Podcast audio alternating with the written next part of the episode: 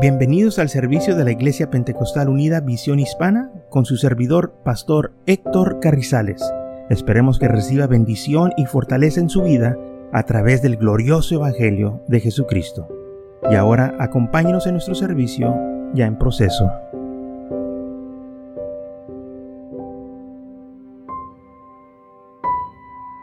Muy bien, entonces en Éxodo capítulo 4, versículo 10 dice así, entonces dijo Moisés a Jehová, ay Señor, nunca he sido hombre de fácil palabra, ni antes ni después que tú hables a tu siervo, porque yo soy tardo en hablar y torpe en lengua.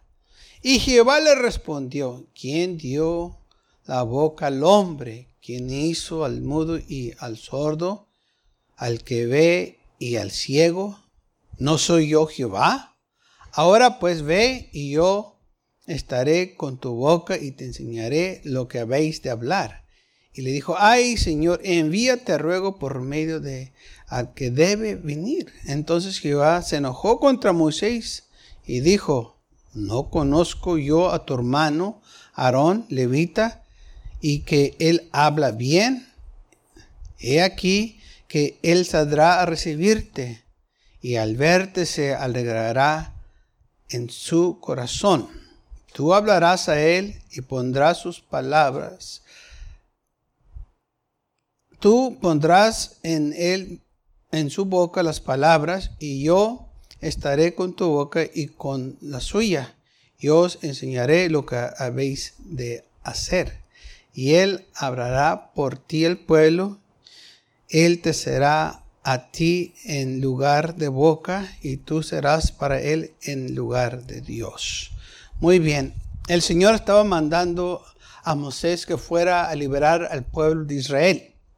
Y Moisés empezó a hacer excusas que no podía. Y el Señor dijo, no, yo voy a estar contigo, yo te voy a ayudar. Y le enseñó, ¿verdad? Este, una señal con la mano, se, de él se, eh, se convirtió eh, o le pegó lepra y luego se le quitó y la vara que él tenía se convirtió en una culebra y luego de nuevo se hizo una vara. Pero esto no fue suficiente para convencer a Moisés que el Señor iba a estar con él. Y Moisés empieza a hacer excusa porque no quería ir. Y luego dice, Señor, Mira, yo tengo problemas en hablar, yo no puedo hablar, eh, soy tartamudo, soy, soy, ah, ah, soy, soy torpe. Dijo el Señor, mira, yo sé todas esas cosas. No soy yo el que hice al mudo y al ciego, al que ve y al que no ve. Y Moisés le dijo, ¿por qué no envías a alguien más? Dijo el Señor. No, tú vas a ir. Y yo voy a enviar a tu hermano Aarón, versículo 14, que vaya contigo. Dice, ¿no conozco yo a tu hermano Aarón levita, que le habla bien? Entonces, yo lo voy a enviar a él para que vaya contigo. Y tú le vas a decir qué es lo que debe de decir. Y él va a hablar por ti. Él va a ser tu boca. Él va a ser tu mensajero. O él va a ser el, tu portavoz, el que va a estar hablándole a la gente. Y esto, es algo que nosotros tenemos que ver, que cuando nosotros nos falta una habilidad que no podemos, el Señor manda a alguien más que tiene esa habilidad para ayudarnos. El Señor fácilmente podía haber dado las palabras o una lengua nueva a Moisés para que él hablara bien. No hay problema. Pero la pregunta es, ¿por qué no lo hizo? Bueno, la razón que no lo hizo porque no necesitaba. Ahí estaba Aarón, que Aarón lo podía hacer. Y le dijo, te voy a enviar a Aarón para que vaya contigo. O sea, tú no vas a ir solo, aparte de que yo voy contigo, tu hermano Aarón también va a ir contigo. O sea, las cosas del Señor, hermanos, se requieren que haya colaboración, que haya varios para que la carga sea más ligera y se pueda alcanzar más gente, se pueda impactar más. Y esto es algo que nosotros tenemos que aprender en la iglesia, que nos necesitamos unos a los otros porque todos tenemos dones, habilidades diferentes a los demás. Y entonces quizás yo no puedo hacer una cosa, pero hay alguien más que sí tiene la habilidad y el talento para hacerlo, entonces ya le pido que me ayude.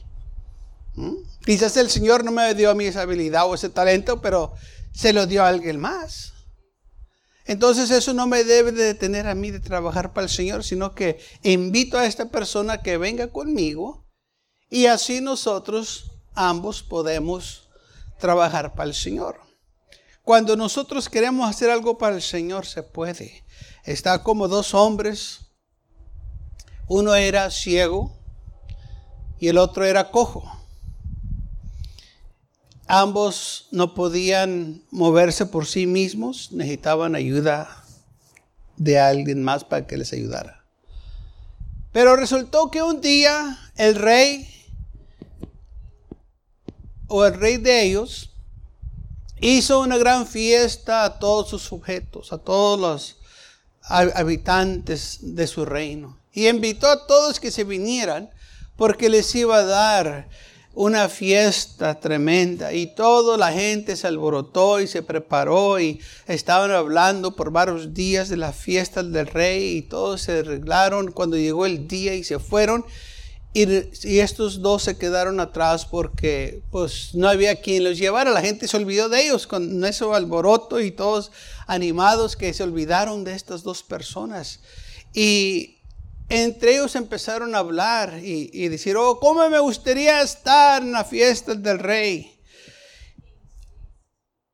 Y el ciego dijo, sí, yo sé que eh, está muy bonito allá. Y dice, aunque yo no pueda ver, pero me imagino que están comiendo lo mejor y están disfrutando lo mejor, la, eh, el mejor vino, el, el, mejor bocado, el mejor pan. Y empezaron ellos a hablar de qué bonito estaba allá. Y el cojo le dijo al ciego, pues tú de perdido puedes ir porque pues eh, puedes caminar para allá. Pero yo no, yo, yo, yo estoy cojo. Y le dijo el ciego, pues sí, quizás yo puedo caminar para allá, pero no hay quien me guíe. Y le dijo el ciego al cojo, pues tú puedes ir porque tú puedes ver y puedes disfrutar la comida y agarrar lo, que a ti te guste porque puedes ver. Y le dijo el cojo, sí es cierto que puedo ver, pero no puedo caminar para llegar allá. Y dijeron, tenemos un dilema, tú quieres ir y yo también, pero no podemos ir porque pues yo no puedo ver y tú no puedes caminar.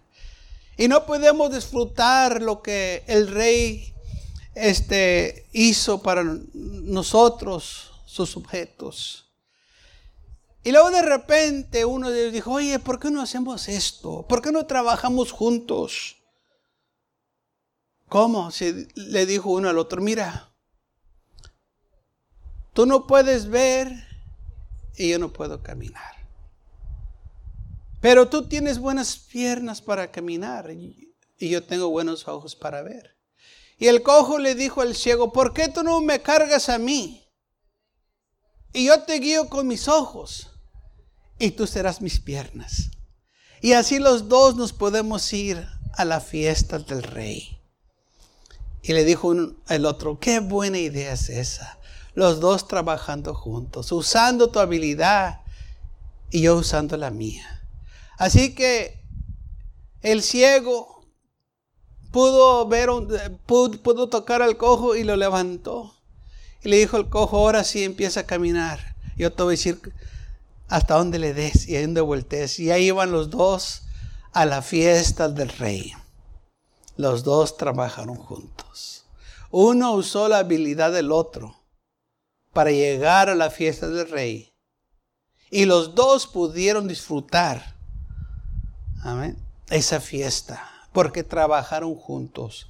Así también nosotros en la iglesia. Quizás yo no puedo ver ciertas cosas, pero alguien más sí las puede ver. Quizás no puedo caminar como otros caminan, pero alguien más sí puede caminar. Entonces el que camina me puede ayudar a mí a caminar. El que ve me puede enseñar otras cosas que yo no veo. Así es como el Señor quiere. Por eso nos hizo de esta manera, para que trabajemos juntos y que aprendan nosotros a apreciarnos unos a los otros y que esas habilidades y talentos que nos ha dado, que las pónganos a trabajar, porque esa habilidad el talento que usted tiene, quizás otros no lo tienen, pero ellos tienen otro talento. Pero cuando esos dos talentos o tres o cuatro se juntan, pueden hacer cosas más grandes. Y eso es así como el Señor lo ha escogido el Señor escogió a Moisés y le dio a Aarón para que fuera con él. Y cuando Moisés se presentó en la corte de Faraón, los dos fueron, pero Moisés no habló con él. Aunque la Biblia dice que era Moisés, pero aquí dice la Biblia que era Aarón que estaba hablando. Y es Aarón que aquí habló todo el tiempo.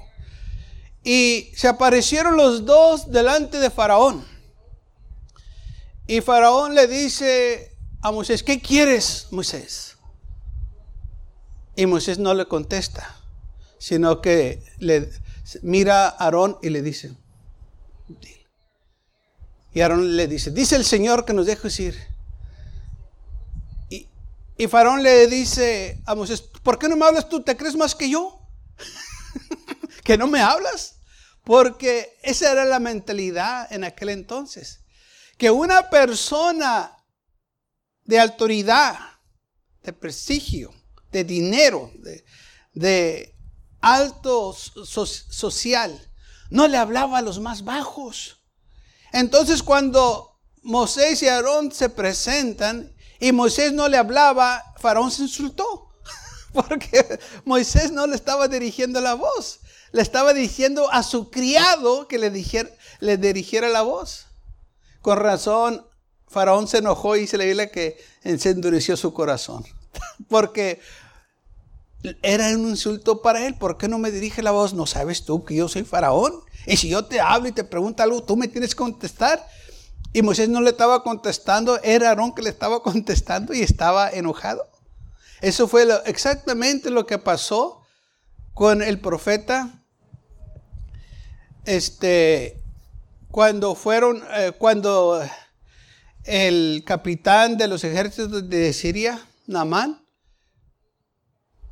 que le dijeron que el profeta que estaba en Israel lo podía sanar de su lepra. Y dice la Biblia que fue a buscar al profeta y el profeta no salió, el que salió fue el criado. Y le dijo, dice mi señor el profeta, que te vayas alabar al Dios de Jordán y te zambutes siete veces y serás sano. Y dice la Biblia que se enojó. Dijo, yo pensaba que el profeta iba a salir y me iba a dirigir la voz y me iba a decir uh, una oración tremenda, iba a tocar el lugar está la lepra y iba a sanar. Y no fue así. Se enojó porque el profeta envió a su siervo. Sí, porque era la mentalidad de aquel entonces. Que una persona mayor que otra, pues no le dirigía la voz. Y, y Namán pensaba, como era, la Biblia claramente dice, que era un general del ejército de Siria, e, era el más alto. Entonces él estaba impuesto que la gente le diera homenaje a él, que la gente le sirviera, que la gente se postrara ante él. Y el profeta no lo hizo. Es más, ni salió ni a recibirlo. Se molestó, se enojó. Y dice la Biblia que se fue enojado. Y así fue lo que sucedió con Faraón. Se molestó porque Moisés no le dirigió la voz. Pero todo esto era plan de Dios. Entonces, la, debilidad de Moisés, el Señor la convirtió en fuerza para vencer a Faraón. Elías y Eliseo. Elías era un hombre, un profeta, el que estuvimos hablando, que Dios lo usó grandemente, pero aún él también necesitó ayuda. Dice la Biblia en 1 de los Reyes, capítulo 19, versículo 19 al 21, que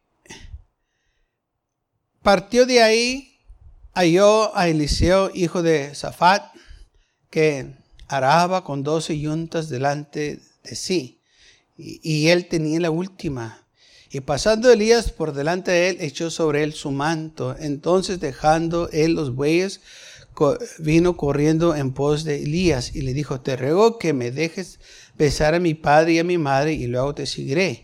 Y él le dijo, ve, vuélvete, que te he hecho yo. Y él se volvió y tomó un par de bueyes y los mató y con el arado de los bueyes coció la carne y le dio al pueblo para que comiesen. Después se levantó y se fue tras Elías y le sirvió, porque ambos iban a trabajar juntos. El profeta Elías fue un tremendo profeta y el profeta Eliseo también.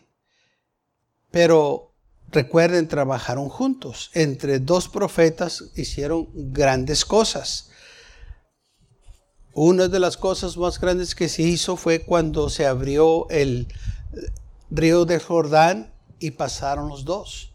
Cuando vino el Señor por Elías, dice la Biblia que vino carros, fuegos, eh, carros eh, de fuego del cielo y tomaron a Elías y se lo llevaron al cielo. Entonces esto fue algo tremendo que sucedió, pero recuerden, eran colaboradores estaban trabajando juntos para alcanzar el pueblo de Israel que regresaran para atrás al Señor porque se habían apartado de Él. Ahora, en el Nuevo Testamento tenemos Juan el Bautista. Juan el Bautista también tenía discípulos, no nomás Jesús, oímos mucho de Jesús y los doce discípulos que él tenía. Pero Juan el Bautista también tenía discípulos. Dice en Mateo capítulo 9, versículo 14, entonces vinieron a él, hablando de Jesús, los discípulos de Juan, diciendo, ¿por qué nosotros y los fariseos ayunamos muchas veces y tus discípulos no ayunan? O sea, si nosotros somos discípulos de Juan, ¿por qué estamos nosotros ayunando y haciendo cosas que los tuyos no hacen? Pero la clave aquí, lo que me quiero enfocar es que dice la isla que eran discípulos de Juan. Y la razón que los profetas tenían discípulos era para ayudarles a alcanzar más gente, para que el mensaje que ellos estaban predicando se pudiera desperramar más, alcanzar más gente. Por eso el Señor todo el tiempo nos trae personas para ayudarnos. Eh, en Mateo capítulo 10 vemos que Jesús escogió también a 12 hombres como apóstoles. Eh, hubo muchas personas, pero estos 12 el Señor los escogió. En Mateo capítulo 10, versículo 5 dice, a estos 12 envió Jesús y les dio instrucciones diciendo, por el camino de los gentiles no vais, y en la ciudad de los samaritanos no entréis sino ir antes a las ovejas perdidas de la casa de Israel. Y yendo predicar diciendo, el reino de los cielos se ha acercado. por eso el Señor los escogió, para que le ayudaran a Él a predicar el Evangelio. Por eso la iglesia dice que somos colaboradores. Vamos a trabajar juntos. Jesús necesitaba a estos hombres para que ellos tomaran este mensaje y lo llevaran al mundo. Y por eso yo y usted estamos aquí en esta tarde, porque hubo hombres y mujeres que escucharon este evangelio y lo empezaron a predicar, a compartir, a testificar lo que ellos habían recibido y ahora llegó hasta nosotros. ¿Qué hacemos nosotros? Hacemos lo mismo. Lo vamos a compartir, lo vamos a proclamar, vamos a predicar, porque todos estamos trabajando juntos. Nos necesitamos unos a otros. Unos son buenos maestros, pero otros son buenos predicadores. Unos son evangelistas, pero otros son apóstoles. Entonces hay toda clase de ministerio, pero aún todos nos necesitamos. Así es como el Señor lo ha puesto, así es como el Señor lo quiere, porque todos tenemos diferentes habilidades. Y todo esto es porque hay gente que usted va a alcanzar que yo no puedo alcanzar. Hay gente que usted conoce que yo no conozco. Y esa gente usted le va a poder testificar que yo nunca voy a poder hacerlo porque nunca voy a tener contacto con ellos. Y por eso dice la Biblia que trabajemos juntos para alcanzar las almas para el Señor. Entonces el Señor le dijo aquí que fueran ellos a predicar el reino de los cielos, sanar a los enfermos, limpiar leprosos, resucitar muertos, echar fuera demonios, de gracia recibiste, da de gracia. Todo esto es de gracia, lo hemos recibido gratuitamente. No nos costó nada, sino que alguien solamente hizo su parte y compartió el Evangelio con nosotros. Nos hablaron, nos testificaron, nos trajeron a la iglesia, nos invitaron a cierta campaña, cierto culto especial, y escuchamos la palabra de Dios. No todo el tiempo es el pastor que gana las almas. También los miembros ganan almas para el Señor. También miembros predican. Sucedió que había una iglesia que decidió tener una campaña y invitaron a un evangelista. Y el evangelista vino y empezó a predicar y predicó el evangelio y, gente vino al, este, al altar cuando dio el llamamiento y estaba un joven ahí llorando y clamando del Señor y, eh, se acerca el evangelista y ora por él y, ya después del culto el evangelista quiso hablar con él y le dijo, oye, este, miré cómo el Señor te tocó y, lo que el Señor hizo en tu vida. Dijo, sí, el Señor me tocó este día y, y el evangelista le dijo, oye, dime, ¿qué fue lo que yo dije que te impulsó vinieras aquí al altar y que te entregaras al Señor? Y aquel joven se le quedó mirando, pensando, dijo, bueno, lo que usted dijo todo fue correcto, todo fue eh, este, de bendición a mi vida. Dijo, pero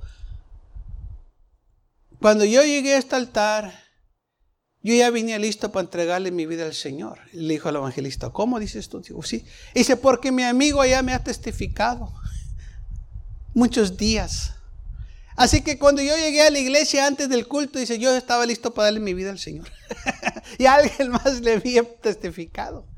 No era el evangelista, fue un miembro que ya lo había preparado. Así también nosotros hacemos eso. Testificamos a la gente. Ya cuando vienen a la iglesia ya están preparados. Nada más el pastor da ese llamamiento al altar que se entreguen al Señor. Por eso somos colaboradores, estamos trabajando, estamos nosotros ganando almas para el Señor, unos en un lugar, otros en otro lugar, testificamos para que las almas vengan al Señor. Y todos podemos trabajar de una manera u otra, porque muchas de las veces Quizás usted y yo no podemos ir a cierto lugar, pero podemos ayudar que alguien más vaya por nosotros y predique este evangelio. En Lucas capítulo 8 dice así, porque no nomás los discípulos le ayudaron al Señor, había otras personas que le ayudaron al Señor y aquí en Lucas capítulo 8, versículo 1 nos dice quién eran esas personas. Dice, aconteció después que Jesús iba por todas las ciudades y las aldeas, predicando y anunciando el reino de Dios y los doce con él. Y algunas mujeres que habían sido sanadas de espíritus malos y de enfermedades, María que se llamaba Magdalena, de que habían salido siete demonios, Juana, mujer de Chuza, padre de Herodes, Susana y otras muchas que le servían de sus bienes. Entonces había mujeres que le ayudaban al Señor también. No nomás eran estos doce apóstoles o discípulos, sino que había mujeres y las menciona por nombre. Juana, Susana y muchas mujeres, María Magdalena, que estas dice la Biblia que muchas de ellas fueron sanadas de espíritus malos y de enfermedades. María Magdalena que había sido liberada de siete demonios que eh, tenía. Entonces, quizás estas mujeres no andaban con él predicando porque tenían sus familias que atender, sus esposos. Pero ellas sí hacían una cosa. Le ayudaban al Señor dándole ofrendas para que él saliera a predicar. Ahora, el Señor no necesitaba este dinero. Él podía, pues, él podía suplir todo lo que él quería, convertir el agua en vino, multiplicar el pan. Pero ¿por qué le ayudaban a estas mujeres? Para que ellas también pudieran participar, para que ellas pudieran ser parte de este reino y recibir bendición. Entonces, así es como el Señor lo quiere, que todos hagamos nuestra parte, que todos trabajemos, sí. Quizás el pastor puede cortar la yarda, pero hay otros también que lo pueden hacer y lo deben de hacer para que reciban bendición. Sí, hay otros que pueden hacer ciertas cosas y otros que no. Entonces les ayudamos de una manera u otra. Sí, este, no todos podemos ir de misioneros, pero sí podemos dar de nuestros bienes para que alguien más vaya. Yo sé que nunca voy a poder ir yo de misionero. Yo prefiero dar una ofrenda para que alguien más vaya por mí. Si el Señor les ha hablado a ellos y tienen ese deseo de ir, pues yo les voy a ayudar. Y así debe de ser. Vamos a ayudarles a aquellos. Si, si uno quiere hacer una cosa, vamos a animarlos. ¿Por qué? Porque de eso se trata, de ayudarnos unos a los otros. Recuerden, todos trabajamos juntos. Quizás no vamos a ir con ellos como misioneros, pero sí vamos a dar de nuestras finanzas. Nuestras finanzas van a ir con ellos. Es como si nosotros estuviéramos ahí con ellos apoyándolos en el, ministerio o allá de misioneros. Cuando el Señor quería mandar a, eh, a sus hombres, todo el tiempo preparaba a alguien más. Envió al profeta Elías a una mujer de, este, de Samaria cuando había hambre. Y le dijo, ve a aquella ciudad y yo he preparado una mujer que te va a sostener. Y así fue. Aquella mujer lo sostuvo por el tiempo del hambre que había en aquel lugar nunca faltó de comer o alimento, porque el Señor tenía alguien ahí preparada para el hombre de Dios. El Señor nunca nos va a dejar, si el Señor nos va a mandar a un lugar, Él tiene gente preparada ya que nos va a ayudar, que nos va a sostener. Por eso debemos de confiar en el Señor. Y es lo que el Señor le, estaba tratando de eh, eh, este, eh, hablar o, este, de instruir a Moisés, Moisés, tú no vas a estar solo, yo voy contigo, va a haber gente que va a estar contigo, no, no va solo, el Señor nunca nos va a mandar solos, Él va a ir con nosotros. Y si nosotros necesitamos ayuda, el Señor va a mandar a personas indicadas que nos van a ayudar, porque este es el plan de Dios, todos trabajamos juntos. Pedro y Juan dice la Biblia que fueron al templo a orar a la hora novena. Y era traído un hombre cojo de nacimiento que ponían cada día a la puerta del templo que se llamaba la hermosa, para que pidiese limosna a los que entraban en el templo. Este cuando vio a Pedro y a Juan que iban a entrar en el templo, lo rogaba que le diesen limosna. Pedro, con Juan fijando en él los ojos, le dijeron, míranos. Entonces él estuvo atento, esperando recibir algo de ellos. Mas Pedro dijo, no tengo plata ni oro, pero lo que tengo te doy. En el nombre de Jesucristo de Nazaret, levántate y anda. Y él, tomándolo de la mano, echaron, tomando de la mano derecha, le levantó y al momento se le afirmaron los pies y los tobillos. Saltando se puso en pie y anduvo y entró con ellos en el templo, andando, saltando y alabando a Dios. Dos hombres iban juntos al templo a orar. ¿Qué es lo que sucedió? El primer milagro grande de la iglesia. La iglesia apenas había nacido en el día del Pentecostés. ¿Y qué usó el Señor? Dos hombres que iban juntos a la oración. No iban a predicar porque ahí estaba el sumo sacerdote que no los dejaba. Sino ahí dijeron, vamos a orar. Y se fueron a orar. Y antes de entrar al templo, estaba un hombre ahí cojo pidiendo limosna. Y él dice, dice la Biblia que él esperaba que le dieran algo, pero Pedro le dijo, mira, no tengo dinero, no tengo plata, no tengo oro, pero lo que tengo te voy a dar en el nombre de Jesucristo, levántate y anda. Lo tomaron de la mano derecha y lo levantaron y él se levantó al momento y se le afirmaron los pies y tobillos, saltando en sus pies anduvo y entró con ellos en el templo. Primer milagro por dos hombres. Recuerden, el Señor nos manda que trabajemos juntos.